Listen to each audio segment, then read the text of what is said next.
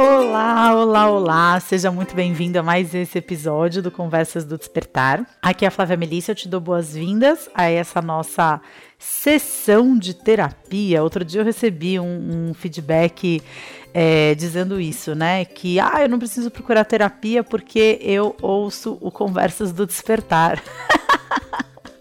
E eu achei muito legal, assim, que essas nossas conversas estejam tendo esse tipo de de função, ou talvez de é, auxílio na vida de vocês, porque pelo menos na minha vida, realmente esse momento é um momento que eu valorizo muito, né? Um momento de parar tudo que eu tô fazendo. Ai, me conectar com quem eu sou, me conectar com o que eu estou sentindo e realmente conseguir externalizar e conseguir é, passar alguma coisa, né, que seja construtiva e que seja positiva para vocês. Então, seja muito bem-vindo a esse episódio de hoje. Eu tenho certeza que esse episódio ele vai ter um feedback bastante importante de vocês, porque hoje eu vou falar sobre algo que, pelo menos quando eu olho para minha história, quando eu olho para minha jornada, que é uma jornada inacabada, eu acho que é importante dizer isso. Não é porque eu sou psicóloga, não é porque eu estou nas redes sociais compartilhando os meus processos há quase oito anos, não é por, é, enfim, né, de alguma forma estar tá trilhando esse caminho há talvez mais tempo do que você, talvez mais tempo do que você, mas de qualquer forma, é, eu acho muito importante de deixar claro, né, que a minha jornada é uma jornada em construção, é uma jornada jornada que está inacabada. E eu acho que é desse lugar assim que eu procuro falar um pouco, né? Desse lugar de buscadora, desse lugar de quem ainda não chegou lá, desse lugar de quem sente que é, ainda existe um longo caminho a ser trilhado, é, de uma pessoa que em alguns momentos eu sinto que eu abraço esse processo de transformação. Em alguns momentos eu crio muita resistência a ele. É, eu cada vez mais percebo esse processo de cura, porque eu acredito que é isso que a gente está fazendo aqui, né? A gente está se curando juntos é, das nossas, enfim, dores do passado. Eu acredito que, por mais que as pessoas digam que ah, você pode crescer, você pode aprender, tanto pelo amor quanto pela dor pelo menos a minha experiência, o que eu tenho aprendido ao longo dos últimos anos, acompanhando o processo de centenas de milhares de pessoas que me acompanham, que compartilham as suas histórias comigo, é que a grande maioria de nós apenas desperta para a necessidade de transformação e de mudança pela dor. Então, eu acho que esse caminho do autoconhecimento, esse caminho do desenvolvimento pessoal, esse caminho que a gente abraçou aqui juntos, né? Esse caminho do despertar mesmo, ele é um caminho que que, assim, na grande maioria das vezes é um caminho construído através de é, experiências sofridas, né? De experiências de dor, experiências de traumas, experiências de sensação de rejeição, de sensação de exclusão, e é a partir desse, entre aspas, desse mal-estar, mas não deixa de ser um mal-estar, que a gente efetivamente vai buscando, né, alívio para essas dores e nesse processo de buscar alívio para as nossas dores, a gente acaba se conhecendo, a gente acaba iluminando as nossas sombras e a gente acaba de verdade curando, né? Curando essas necessidades muitas vezes infantis que foram colocadas em segundo plano lá no passado e que de alguma forma continuam ditando as nossas ações, os nossos comportamentos, orientando as nossas escolhas, mesmo que de modo inconsciente. Então, isso aqui tudo é um grande processo de cura, estamos todos nos curando de nós mesmos o tempo todo. E dentro dessa minha jornada de cura, o que fez muito sentido, né? é, para falar da coisa numa ordem cronológica, muitas das transformações que eu vivi na minha vida, eu vivi quando eu entendi a função que os meus problemas tinham para mim, né? Quando eu fui capaz de compreender que aquilo do que eu mais me queixava na minha vida me trazia algo positivo. E é sobre isso que eu quero falar, né, hoje aqui com vocês nesse episódio. É, quero começar dizendo, né, que é muito importante que você dê uma olhada nos links que eu sugiro ao longo do episódio. São links que ficam no, é, logo abaixo, né, do, da descrição do episódio. E ali, nesses links, eu sempre falo de coisas interessantes que podem enriquecer é, é, esse, esse, consumo, né, o, o, o aproveitamento desse podcast. E quero também começar já te convidando, né, talvez é, com bastante ênfase, assim, especialmente por conta desse assunto que a gente vai falar hoje, em conhecer a experiência, né? A experiência foi um documentário que eu filmei no ano de 2017. Esse documentário ele já foi assistido por mais de 35 mil pessoas e até hoje ele sempre foi exclusividade dos assinantes do Portal Despertar. Mas como a gente completou três anos de Portal Despertar e a gente está redesenhando a ferramenta, o portal ele de uma vez por todas ele deixa de ser apenas uma ferramenta é, online, digital, que apoia os processos né, de autoconhecimento e de aplicação da espiritualidade na vida cotidiana, mas o que nunca o portal ele passa a ser exatamente o que o nome dele diz que ele é, um portal. Então o portal ele vem com propostas muito mais é, personalizadas, é, ele vem com funcionalidades que permitem que ele seja um portal diferente para cada pessoa que o utiliza, é, ele vem com muitas novidades, com cada vez mais interação. Eu estou muito feliz de planejar o primeiro encontro né, ao vivo é, dos assinantes do Portal Despertar, que no primeiro momento vai ser em petit comitê, depois a gente tem a ideia de levar para o maior número de despertos possível, mas para fazer parte de todo esse movimento, é, você precisa se inscrever acessando a experiência.com.br. A gente vai reprisar o documentário na noite em que a gente anunciar o novo Portal Despertar. Então fica aqui o meu convite para você fazer parte dessa grande celebração. E eu estou falando da experiência porque a experiência ela tem uma pegada muito de mostrar é, o papel da nossa mente, o papel do nosso ego e como a gente vai falar bastante disso aqui hoje. Se você está interessado pelo tema desse episódio aqui no Conversas do Despertar, com certeza você vai se identificar com a proposta da experiência. Então vai lá, se inscreve, que ao se inscrever você ainda recebe um trechinho do documentário para já ir matando a vontade e recebe as nossas novidades assim que o documentário for ao ar. Tá bom? Então vamos começar do jeito que eu sempre gosto de começar aqui, que é buscando uma posição confortável, buscando fechar os olhos. Talvez você esteja escutando o meu barulhinho de chuva lá fora. Eu estou radiante com esse tempo de hoje, porque quando tem esse barulhinho facilita esse meu processo, né? De interiorização, de conexão, muito diferente do barulho de cortador de grama, que às vezes é o barulho que tem lá fora. Hoje está um dia lindo, né? Um dia lindo, chuvoso, com o céu bem cinza, bastante neblina. Mas eu tô realmente me sentindo assim em casa nesse dia.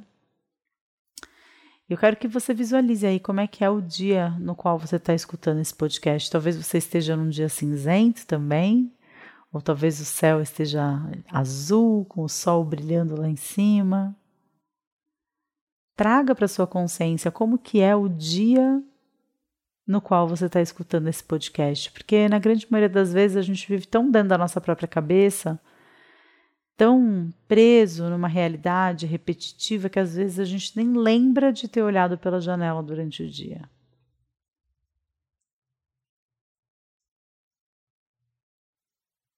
Respira fundo.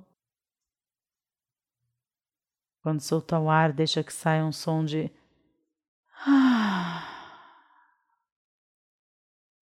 Percebe como está o seu corpo.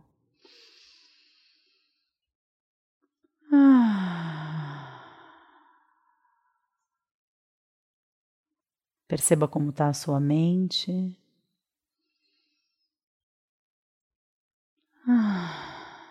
Se ela está focada se ela está agitada, dispersa.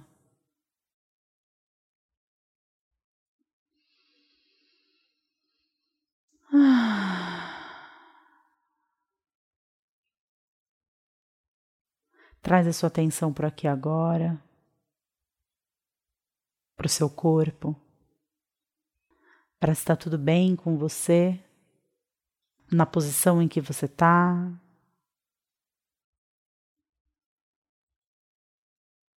Tem algum movimento que o seu corpo possa fazer para se sentir melhor? Se tiver, faça.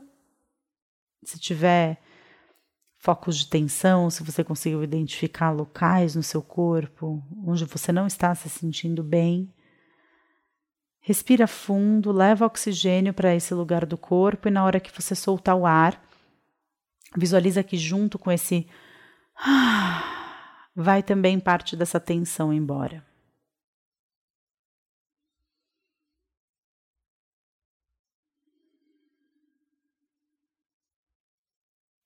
E talvez você queira alongar o seu pescoço, talvez você queira fazer algum movimento de alongamento, porque é com alongamento que a gente restabelece o fluxo energético pelo nosso corpo.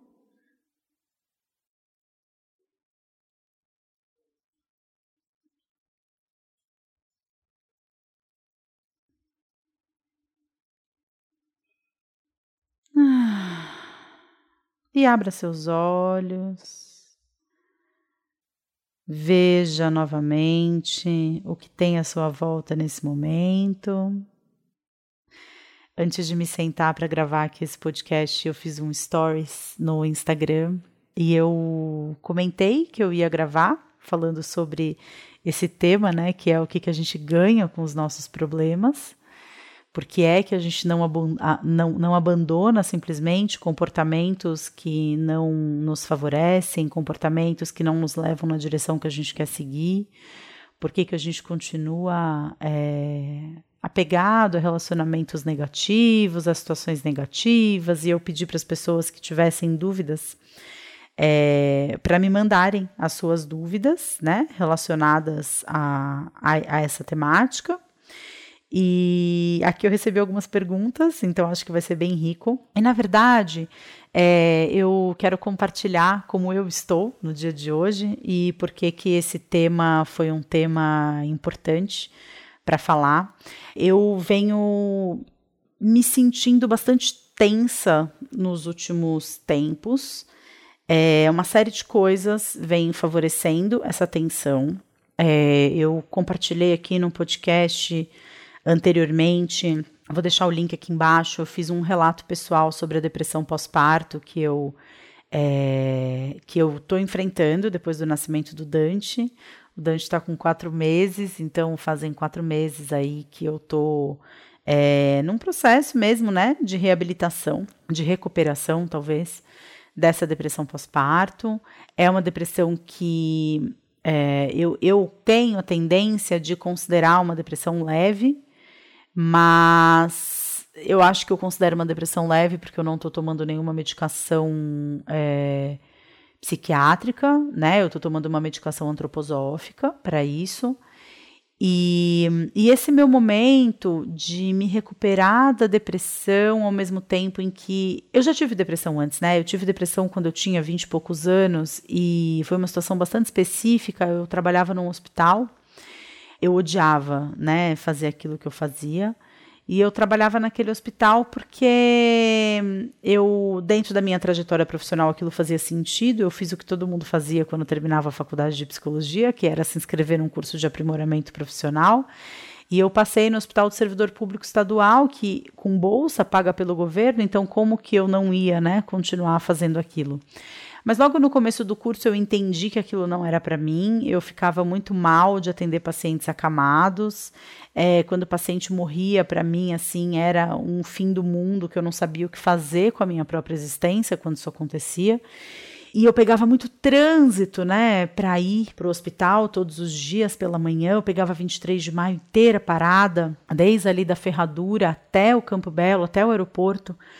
É, então era algo assim que não estava me fazendo bem, eu não estava gostando daquilo, eu não aguentava sentir o cheiro da comida, assim, né? O meu nível de enjoo é, com a situação toda desse aprimoramento chegou num nível em que eu não conseguia nem sentir o cheiro do refeitório, assim, né? Eu passava na frente do refeitório eu começava a ter ânsia de vômito, né? Então foi um momento muito difícil da minha vida. Eu ia para o hospital chorando, eu voltava do hospital chorando tive algumas explosões assim emocionais em algumas situações, quando, por exemplo, eu mudei de carro e eu teria que ter atualizado a, o, o, cartãozinho que eu entrava no estacionamento do hospital e eu não atualizei porque, enfim, provavelmente algum paciente meu tinha morrido e eu me esqueci desse detalhe.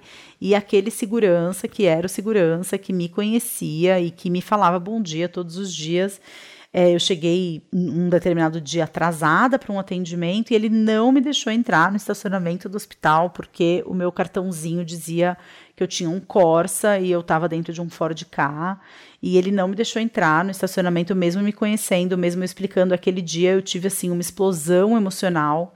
É, tanto com ele quanto uh, rapidamente eu percebi né, que eu estava extrapolando, que ele não tinha culpa pelo meu atraso, que ele não tinha culpa pelo meu esquecimento e que ele estava no direito dele ser chato, ele estava cumprindo regras. É, e aí eu explodi dentro do carro e eu bati com a cabeça dentro, no volante. Foi uma coisa assim, foi nesse momento em que eu percebi que realmente eu não estava bem. E levei essa questão para terapia e a minha terapeuta é, me aconselhou fazer uma avaliação psiquiátrica e eu iniciei o uso de medicamento. Então, é, como eu não cheguei nesse nível, eu tendo a considerar a depressão pós-parto que eu estou enfrentando como uma depressão leve. Não significa que ela seja leve, né? Significa que dentro do meu filtro aí, do meu olhar, né, eu já precisei de mais do que eu estou tendo hoje. Mas naquela época, quando eu tive aquela depressão, para mim, de certa forma, a recuperação ela foi tranquila, tranquila, talvez não seja a palavra mais indicada para recuperação de uma depressão, mas eu tinha tempo, né? Eu tinha tempo, então eu chegava. É, uma coisa que foi muito importante dentro da minha recuperação foi a atividade física, né? Então eu comecei a fazer é, academia, comecei a fazer atividade física, isso era um super motor, assim, né, que me conduzia para me sentir melhor comigo mesma.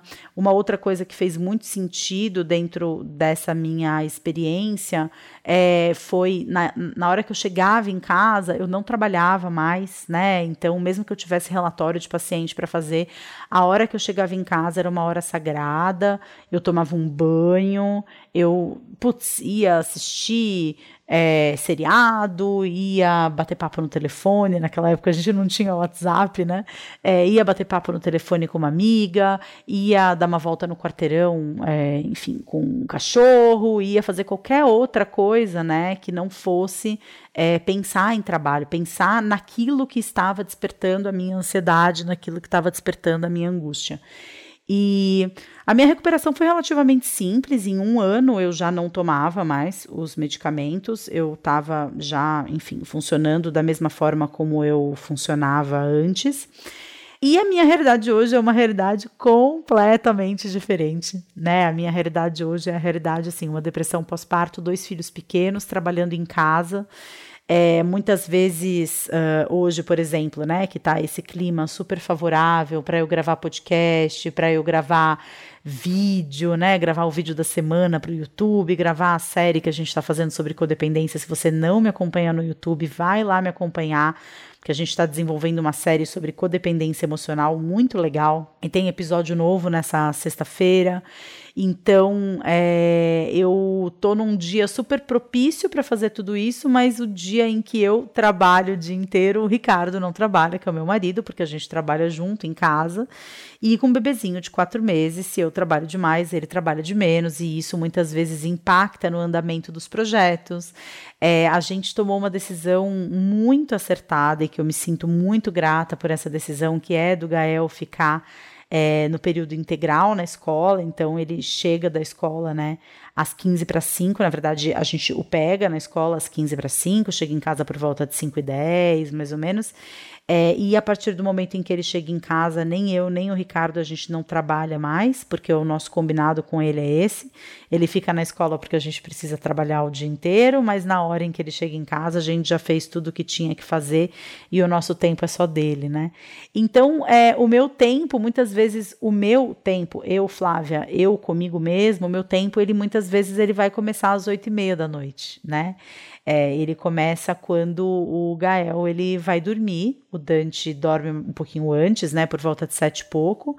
E aí é quando eu tenho o meu tempo, né? E quando eu tenho o meu tempo, dificilmente eu vou putz, vestir um tênis para fazer uma caminhada no condomínio oito e meia da noite, né? É, ou dificilmente eu vou uh, enfim, ler um livro. Muitas vezes, assim, a única coisa que eu quero, depois de um dia inteiro me dedicando a outras pessoas, e seja essa outra pessoa você que me ouve esse, esse podcast, né? Seja montando é, um, um projeto para ser desenvolvido junto com os assinantes do Portal Despertar, seja dedicando tempo para os meus filhos, seja dedicando tempo para casa, né? Fazendo um almoço, lavando uma louça, é, quando eu vou dedicar o, meu tempo para mim, eu tô tão exausta de me dedicar a outras pessoas que muitas vezes a única coisa que eu tenho disposição realmente de fazer é deitar na cama, né, ou no sofá com o pé para cima e assistir um seriado no Netflix, né? Então, eu venho percebendo que eu entrei num ciclo vicioso do qual tá muito difícil de sair, que é eu vim morar no interior para poder ter uma vida tranquila. E para essa vida ser tranquila, eu preciso colocar o Gael no período integral da escola, para que eu possa trabalhar com tranquilidade, me dedicar ao Dante, que também está construindo um vínculo né, comigo é, nesse momento, sem irmão e sem pai. Então, assim, é, a construção do nosso vínculo, eu e Dante, a manutenção do meu vínculo com o Ricardo, a, o, o vínculo com o Gael, que está ficando na escola até 5 e 15, que talvez seja o vínculo é, que eu preciso tomar bastante conta agora, né? No momento em que o irmão nasce, para que ele não se sinta rejeitado de estar tá indo para a escola e ficando o dia inteiro. Se bem que eu tô falando isso e ao mesmo tempo eu mesma tô fazendo que não com a cabeça, porque ele tá amando ficar na escola esse tempo todo, mas de qualquer forma eu tenho essa preocupação de quando ele chega em casa, então eu tô com ele o tempo todo, né? É, e a, a busca de uma vida tranquila acabou se transformando na garantia de que a minha vida não é tranquila. porque eu tenho essa quantidade de pessoas para olhar, né? E, eh, enfim, os meus clientes, assinantes do Portal Despertar, que são todos incríveis, são pessoas super compreensivas. Nessa semana, por exemplo, uma das coisas que os assinantes têm uma modalidade de assinatura do Portal Despertar que recebe uma mensagem, uma lista, uma mensagem minha, né, de áudio no WhatsApp através de uma lista de transmissão toda sexta-feira. E nessa semana é, eu simplesmente não consegui fazer isso na sexta-feira. Eu tive um dia bastante corrido é, enfim, sexta-feira é um dia que. O, a, é o único dia da semana que a gente pega o Gael mais cedo na escola, então a gente procura se dedicar bastante a ele. E acabei simplesmente deixando sempre para depois, depois, depois. Não consegui gravar a mensagem, mas as pessoas foram, foram super compreensivas quando eu gravei. As pessoas até falaram: Ah, eu fiquei feliz de você ter se dado esse tempo, porque realmente, assim, né, eu construí uma rotina para mim em que a minha liberdade é a minha maior prisão né? A minha liberdade de trabalhar em casa, a minha liberdade de morar mais em meio à natureza, a liberdade de estar mais distante de um grande centro. Tudo isso se transformou ao longo dos últimos quase três anos numa prisão, né? E eu sou hoje eu já consigo estar num lugar do meu entendimento da depressão pós-parto que eu consigo compreender e consigo ter uma visão amorosa comigo e consigo já agradecer por essa depressão perinatal ter vindo, porque é ela que está me dando a oportunidade de repensar algumas escolhas, de avaliar é, com um pouco mais de, de, acho que de consciência mesmo, né, e de, de, de presença mesmo é, alguns rumos né, que eu estou dando para minha vida. Então eu agradeço demais essa, essa depressão pós-parto por estar tá me mostrando esses caminhos. E o que eu venho cada vez mais me dando conta e cada vez mais ganhando consciência é do o que está por trás da minha dificuldade de resolver os meus problemas, né? É, por que, que eu não consigo resolver os meus problemas? Por que, que eu não consigo romper é, um padrão viciado que não me faz bem? Por que, que eu não consigo abandonar comportamentos que são nocivos para o meu bem-estar, para a minha saúde? Por que, que eu não consigo implementar hábitos de vida que eu sei que vão me ajudar nesse momento, né? É, então é desse lugar assim que eu compartilho esse podcast com você, né? Do lugar de uma pessoa que está lidando com essas situações e com essas questões no momento presente, né, em tempo real. E aí eu estava dando uma olhadinha aqui no meu celular, né? E eu recebi uma pergunta que eu achei incrível é, essa pergunta ter sido feita e que eu fico bem feliz de poder começar, né? Por esse lugar, que é uma pergunta que diz assim: o que é um problema, né? É, se eu vou falar uh, o que eu ganho com os meus problemas, por que, que eu não consigo resolver um determinado problema, o que é um problema? É, não sei se você já refletiu sobre isso com esse, grau, com esse grau de é, clareza, né? O que é um problema?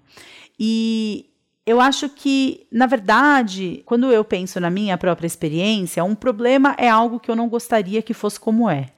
É algo que eu não sou capaz de aceitar sendo como é. É algo que a minha mente me diz o tempo todo que deveria ser diferente. Então, essa é a minha definição de problema, se eu for partir da minha experiência pessoal. Mas eu acho que a gente pode pensar num problema como algo para que, algo para o qual a gente não tem repertório de resposta. Então a gente não sabe o que fazer com aquilo, né? Então vou dar um exemplo assim, que é uma metáfora que eu gosto de usar bastante, que é a metáfora do rio, né? Então uh, a gente vê ali, né, a água do rio fazendo curvas né, seguindo ali pelo leito do rio, até que num determinado momento cai uma árvore, né? E essa árvore ela oferece ali resistência para que esse fluxo da água continue seguindo, né?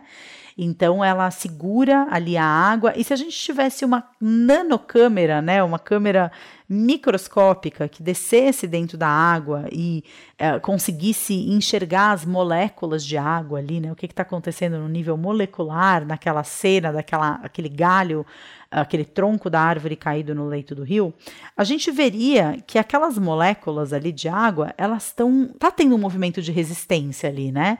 É, a água briga com o tronco da árvore, o tronco da árvore briga com a água, e ali a água quer passar por cima, a tendência natural né, da água é ocupar espaços, então ela fica tentando ali de alguma forma ocupar todos os espaços possíveis por baixo daquele tronco, é, e de repente, é, durante algum tempo, pode ser que o tronco dessa árvore ele obstrua o livre fluxo da água, né? E talvez, é, se for um tronco muito grande, alguns metros para baixo, a gente possa perceber uma mudança na paisagem, de acordo com a mudança desse leito do rio.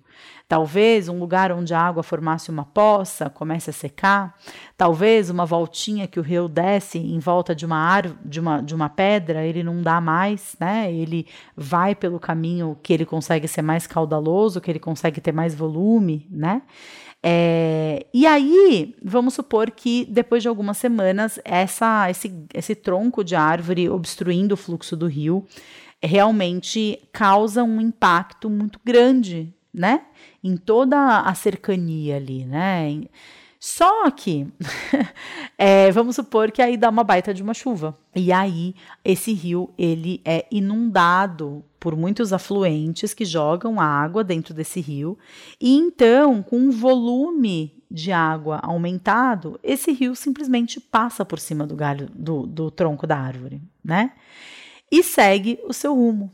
Muitas vezes, restabelecendo a paisagem que era anterior, em algumas vezes, não, em algumas vezes a paisagem modificada, ela permanece modificada, talvez uma curva que ele fizesse para a direita, agora ele faz com mais força para a esquerda, e você percebe ali que alguma coisa é, foi transformada através desse obstáculo, né? E eu acho que essa metáfora do tronco da árvore caído no rio, causando toda essa influência né, no, no fluxo das águas desse rio, do leito desse rio, é, eu acho que é um ótimo exemplo de como os problemas funcionam na nossa vida, né? Porque o problema nada mais é do que algo que te barra, é algo que te segura naquele lugar quando você queria é, que a sua vida tivesse seguindo um outro rumo. E no momento em que esse problema acontece, é, de alguma forma, o seu fluxo, a forma como você vive a sua vida, ela é alterada. A paisagem é alterada, né? É, muitas vezes, do mesmo jeito que esse rio ele fazia ali uma curvinha a mais em volta de uma pedra, é, talvez num momento em que o tronco obstrui esse fluxo do rio, é, o, Rio, na sua inteligência inata, ele percebe que aquele é um esforço a mais que ele estava fazendo na vida dele, que ele não precisa fazer aquele esforço. Né? Ele pode fazer uma curva para a direita em vez de fazer para a esquerda. Ele não precisa mais circular aquela pedra, circundar aquela pedra. Né? Ele pode simplesmente seguir por um outro caminho que demande dele menos energia. E eu acho que é exatamente isso que um problema faz com a nossa vida. Né? Ele faz a gente repensar se a energia que a gente está colocando nas coisas da nossa vida é uma energia que está sendo bem gasta. Ele faz a gente refletir sobre a nossa própria capacidade de é, mudar de rumo, de sermos flexíveis, de adotarmos um outro caminho na nossa vida. É, ele faz com que muitas vezes a gente se sinta é, muito pequenininho perto daquele problema todo, mas aí a gente começa a perceber quando chove, né? É, e a gente ganha volume, que em outras palavras, né, é como se fosse a vida acontece e a gente ganha recurso, a gente ganha repertório de resposta para os problemas que esse é, problema original está trazendo, para as questões que esse problema original está trazendo para a gente, a gente começa a perceber que o, a, a grande questão nunca foi o problema em si, né? O problema nunca foi o tronco da árvore. O problema é que a gente não tinha repertório de resposta para lidar com aquela situação. Eu tô passando por um momento na minha vida de rever muito os meus hábitos, né? Porque eu é, não considero que eu esteja me alimentando de uma forma saudável por mais que eu esteja comendo é, os, os, os, alimentos aos quais eu estou tendo acesso nesse momento, são os mais saudáveis possíveis, né? Quer dizer, eu venho me alimentando praticamente, eu acho que 90% da minha alimentação tem sido de orgânicos. Eu dificilmente, assim, eu vou no mercado para comprar realmente produto de limpeza para casa, eu não compro comida em mercado, eu compro tudo na feira orgânica. E se de repente eu não compro na feira orgânica, eu compro sobre encomenda com é, pessoas que fazem o pão artesanal com fermentação lenta. É, então eu realmente considero assim que eu tô tendo muita acesso a muita coisa de qualidade, mas a quantidade que eu venho comendo é algo que eu sei que não está equilibrado, né? E eu não tô nem falando a respeito de é, ai, mas eu tô gorda, eu não tô, se eu tô satisfeita com o meu corpo, se eu não tô. Não, não é nem essa a percepção. Eu venho percebendo que eu, né, é, como uma pessoa que tive um transtorno alimentar na minha adolescência, venho usando a comida como anestesia. E uma das coisas que mais fazem sentido para mim, no meu modelo de compreensão do ser humano, né, é essa noção de que a gente busca por anestesia o tempo todo, né? Ontem eu compartilhei no Instagram uma conversa, assim, um, um cardzinho, como se fosse um memezinho, assim, uma ilustração de uma pessoa deitada no divã, assim, perguntando: Nossa, mas agora tá doendo mais do que antes, né? E aí o terapeuta é, que tá sentado atrás dela, assim, bem numa abordagem bem psicanalítica mesmo, ele fala assim. É, mas será que isso é porque você está buscando a cura ao invés de se anestesiar? E eu acho que a nossa sociedade é uma sociedade da anestesia, né? É, a gente tem muita dificuldade de sentir aquilo que é desagradável de sentir, emoções desagradáveis, emoções desconfortáveis. A gente tem uma dificuldade muito grande de entrar em contato, né? Então a gente se dedica a é, ter ações, uh, seja em relacionamentos, seja dentro do nosso trabalho, seja na forma como a gente se alimenta, em que a gente evita o desconforto a qualquer custo. E dentro da minha é, experiência pessoal, assim, eu percebo que a comida teve um, um, uma, uma época da minha vida em que eu fiz um desafio, em que eu fiquei 21 dias só comendo comida crua. E essa coisa da comida crua, ela me trouxe percepções, assim, eu percebi como esse detox, assim, digamos, do corpo, ele estava trazendo um detox das minhas emoções também. Então eu percebi o quanto que eu fiquei irritada, assim, né? Foram 21 dias dando patada no Ricardo, coitado, o tempo todo.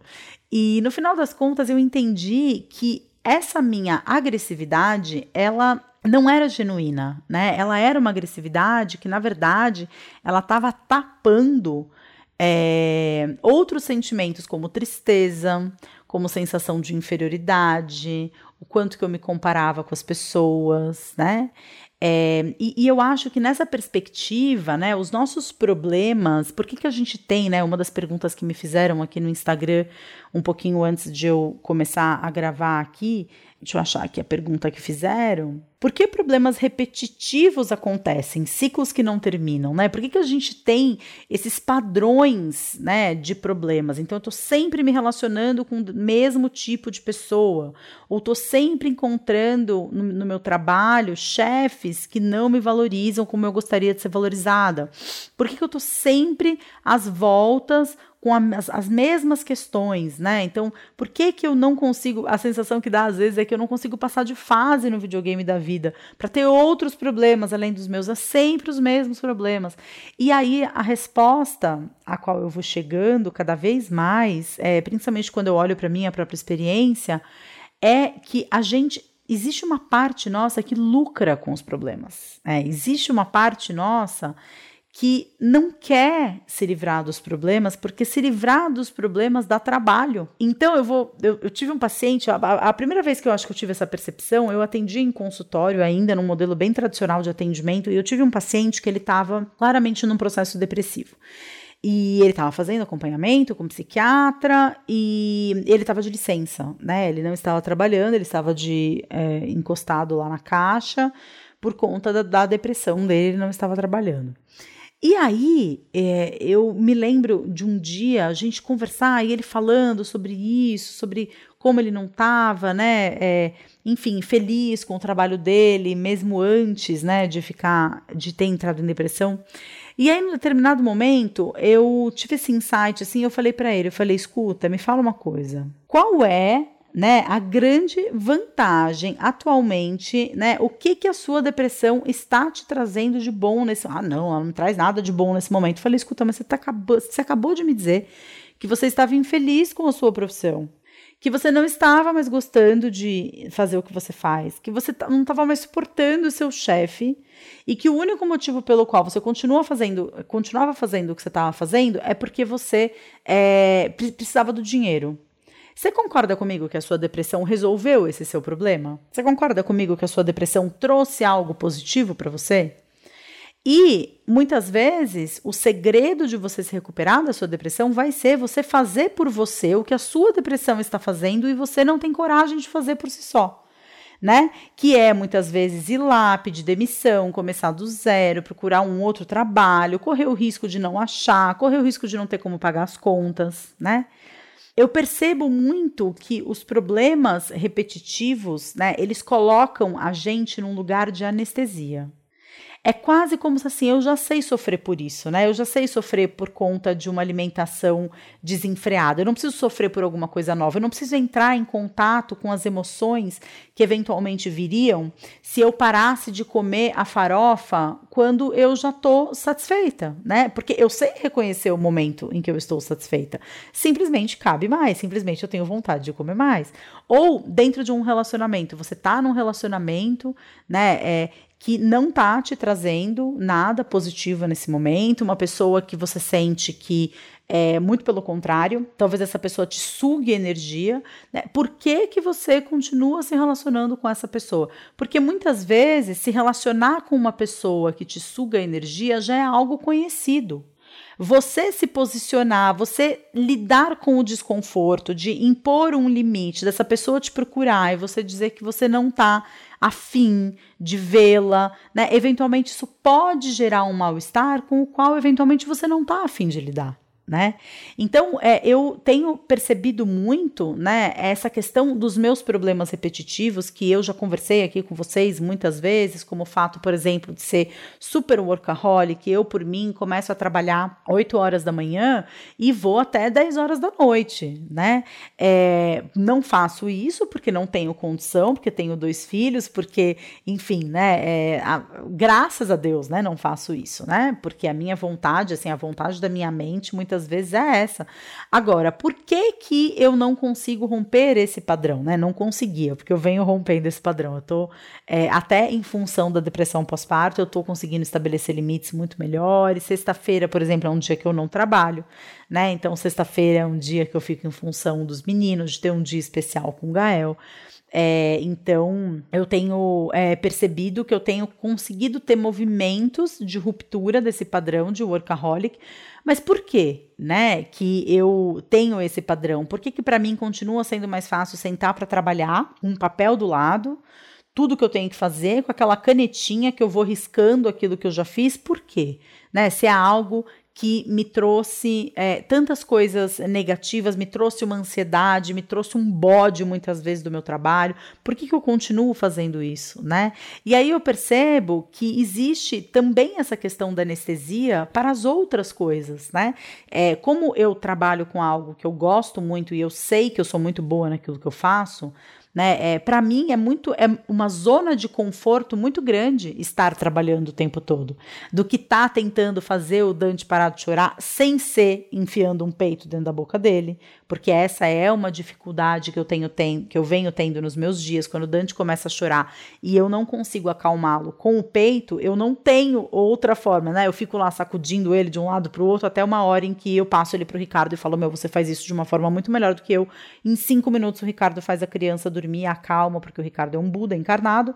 Então, o Ricardo acho que passa essa tranquilidade pro Dante, uma tranquilidade que eu não consigo passar. Então, é muito mais cômodo para mim estar tá sentada trabalhando, fazendo algo que eu sei que eu faço bem, do que estar me aventurando em algo no, que eu, no qual eu possa me frustrar, do que vestir o meu tênis e fazer uma caminhada que eu vou sentir um desconforto físico, vou sentir falta de ar, vou sentir a ladeira, né? Porque eu moro no alto, então para caminhar, obviamente, eu preciso descer e eu vou ter que subir depois. É, ou então, é, trabalhando demais, né? Se eu não trabalho demais, eu preciso eventualmente dizer não para pessoas que trabalham comigo, cujo trabalho depende do meu né? Então a Luli, que é minha melhor amiga, ela vai me pedir coisas e eu vou falar o que para ela, né? Vou falar, olha, não, não fiz ainda.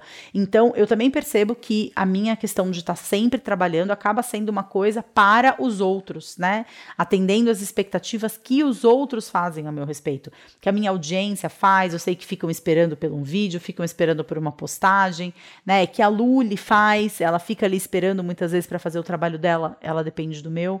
Então eu percebo que esse fazer demais também é para corresponder a uma expectativa das outras pessoas. Então, eu acho que a primeira coisa é, é um bom caminho para a gente começar a entender qual é o sentido dos nossos problemas na nossa vida, né? É a gente entender para que que aquele problema está nos, nos anestesiando. Se eu não tivesse esse problema, eu estaria sofrendo com o quê? Foi essa pergunta que eu fiz para esse meu paciente no consultório há mais de 10 anos, e foi essa pergunta que fez um sentido muito grande para ele, porque quando eu, eu falei para ele, eu falei: então, se você não tivesse a sua depressão, pelo que, que você estaria pedindo ajuda? Né? Você estaria pedindo a minha ajuda para cuidar do que na sua vida? Eu sou psicóloga, você me procurou porque você está com depressão. Se você não tivesse a depressão, se esse não fosse um tema na sua vida, se você não viesse todas as terças-feiras lembrei até do dia que ele ia, sentar na minha frente e falar sobre isso, sobre o que, que a gente estaria conversando, né? Então eu acho que essa é uma pergunta importante para você levar para sua experiência. Se você não tivesse o seu problema para falar a respeito com as pessoas, é, consigo mesmo, sobre o que, que você estaria falando, né? E eu não estou falando de coisas positivas. Ai, não, se eu não tivesse a minha depressão, eu estaria planejando uma viagem para né, Fernando de Noronha, se eu não tivesse uh, o meu relacionamento abusivo, eu estaria me relacionando de uma forma saudável, porque isso também é uma pegadinha da mente. Dizer que o que te impede de viver a vida que você quer viver é o problema que você tem, também é uma pegadinha da mente. É a mesma coisa que você dizer que o problema daquele rio é o tronco da árvore que caiu, e a gente sabe que o problema do rio não é o tronco da árvore que caiu. O problema do rio é que o rio não tem volume suficiente para passar por cima do tronco da árvore todos os nossos problemas, se a gente tivesse recursos adequados para lidar com eles, eles não seriam problemas, eles seriam simplesmente acontecimentos naturais da nossa vida. Eles são problemas porque a gente não tem repertório de resposta. Então, é, não é, ai, não, então se eu não tivesse esse problema na minha vida, eu estaria maravilhosa, linda, perfeita, com a bunda na nuca, em Paris, tomando champanhe na Torre Eiffel. Não, né? Não, você estaria sofrendo por causa de outras coisas, né? Então, o que que esse comportamento compulsivo, o que que esse comportamento negativo que você tem do qual você não consegue se livrar, o que que esse relacionamento tóxico e abusivo que você diz que te faz mal, mas que ao mesmo tempo você não consegue colocar um ponto final, do que que essas coisas estão te anestesiando? Contra o que que essas coisas estão te anestesiando? E eu acho que essa, sem dúvida nenhuma, é um bom caminho, né? Inclusive, uma pergunta que me fizeram aqui, né, nessa pesquisinha que eu rodei no Instagram, é, depois de identificado, como mudar o padrão de comportamento, né? Então, assim, depois que eu identifiquei que eu não estou me alimentando de uma forma saudável, ou que eu não estou me relacionando de uma forma saudável, ou que eu não estou me relacionando com o trabalho de uma forma saudável, que eu estou com qualquer hábito de vida que não seja saudável, como que eu faço para mudar o meu padrão? E aí, o meu convite é você fazer você adotar um mesmo comportamento por 21 dias, né? Porque por 21 dias, é, esse é o número de dias que os cientistas dizem que o cérebro demora para começar a apagar uma, uma, um, um caminho que você estava sempre percorrendo. Então, assim, para você imaginar isso, para você entender isso, imagina que você está andando numa floresta né? E aí você vai e você abre ali uma trilha com o seu facão e andando sempre no mesmo caminho durante 21 dias, passando naquela trilha com o seu facão, você abriu uma trilha é, no meio da floresta. A partir desse momento em que você abriu essa trilha no meio da floresta, quando você for andar pela floresta, vai ser muito mais fácil de você andar pela floresta através da trilha do que através de um outro lugar, porque a trilha já está ali feita. Se você parar de andar por essa trilha durante 21 dias, em 21 dias, essa trilha ela já vai começar, o mato vai começar a crescer. Como você não vai estar tá sempre pisando no chão, a vegetação, ela vai estar tá ficando mais baixinha, ela, ela não vai mais ficar tão baixinha, ela vai começar a crescer, ela não vai estar tá sendo amassada sempre. Então, com 21 dias é o tempo que as nossas sinapses, que são consideradas trilhas mentais, né, não deixa de ser, elas começam a deixar de acontecer de uma forma automática, com 21 dias. E aí, então, com 100 dias, a gente consegue imprimir novos comportamentos e criar outras trilhas e, eventualmente, eventualmente até a gente pode falar em abandono de padrão de comportamento, depois de 100 dias. Mas repetindo um mesmo comportamento durante 21 dias de forma consciente, a partir do 22º dia vai ser mais difícil você não fazer aquilo do que fazer. Então eu dou aí a dica é, dos 21 dias, né? E não tem uma outra forma de fazer que não seja fazendo, né? Não tem uma outra forma de mudar um comportamento negativo que não seja deixando de fazer esse comportamento negativo, né? Então, é, a, o lado mais difícil é que você vai lidar com ansiedade, você vai lidar com agressividade, você vai ter raiva, você vai ficar triste e ainda assim, né, é, você vai se lembrar do porquê que você está fazendo isso e principalmente, né, que o que está acontecendo, como diz essa ilustraçãozinha, está doendo porque está curando. Você não está mais simplesmente tapando o sol com a peneira, né, é colocando algo para se anestesiar e para não lidar com as emoções desconfortáveis e com as faltas de zona de conforto que a sua vida te oferece neste momento. Eu espero que esse podcast tenha clareado coisas para você. Para mim foi muito importante ter gravado esse podcast nesse momento da minha vida. É, eu adotei hoje, né? Hoje eu gravo esse podcast numa segunda-feira, então nessa segunda-feira eu comecei a praticar meditação ativa. Vou praticar durante 21 dias. É, eu tenho certeza de que vai fazer muito bem para mim e eu te convido a mudar um hábito ao longo dos próximos 21 dias. Eu te convido para colocar em prática essa mudança de comportamento. E se você quiser compartilhar os seus processos comigo, não deixa de me escrever lá nas redes sociais. Eu sou mais ativa no Instagram, mas também você pode mandar um e-mail para o endereço de contato que eu vou deixar aqui na descrição desse episódio. Eu te agradeço demais a sua companhia comigo no dia de hoje. Espero nos vermos em breve e até lá, chequem todas as informações aqui embaixo. Não deixem também de fazer uma avaliação desse canal no seu aplicativo de podcasts e de recomendar esse episódio para alguém que você acha que possa se beneficiar do que a gente falou por aqui, tá bom? Um grande beijo para você. A gente se vê muito em breve. Fiquem todos com Deus. Tchau, tchau.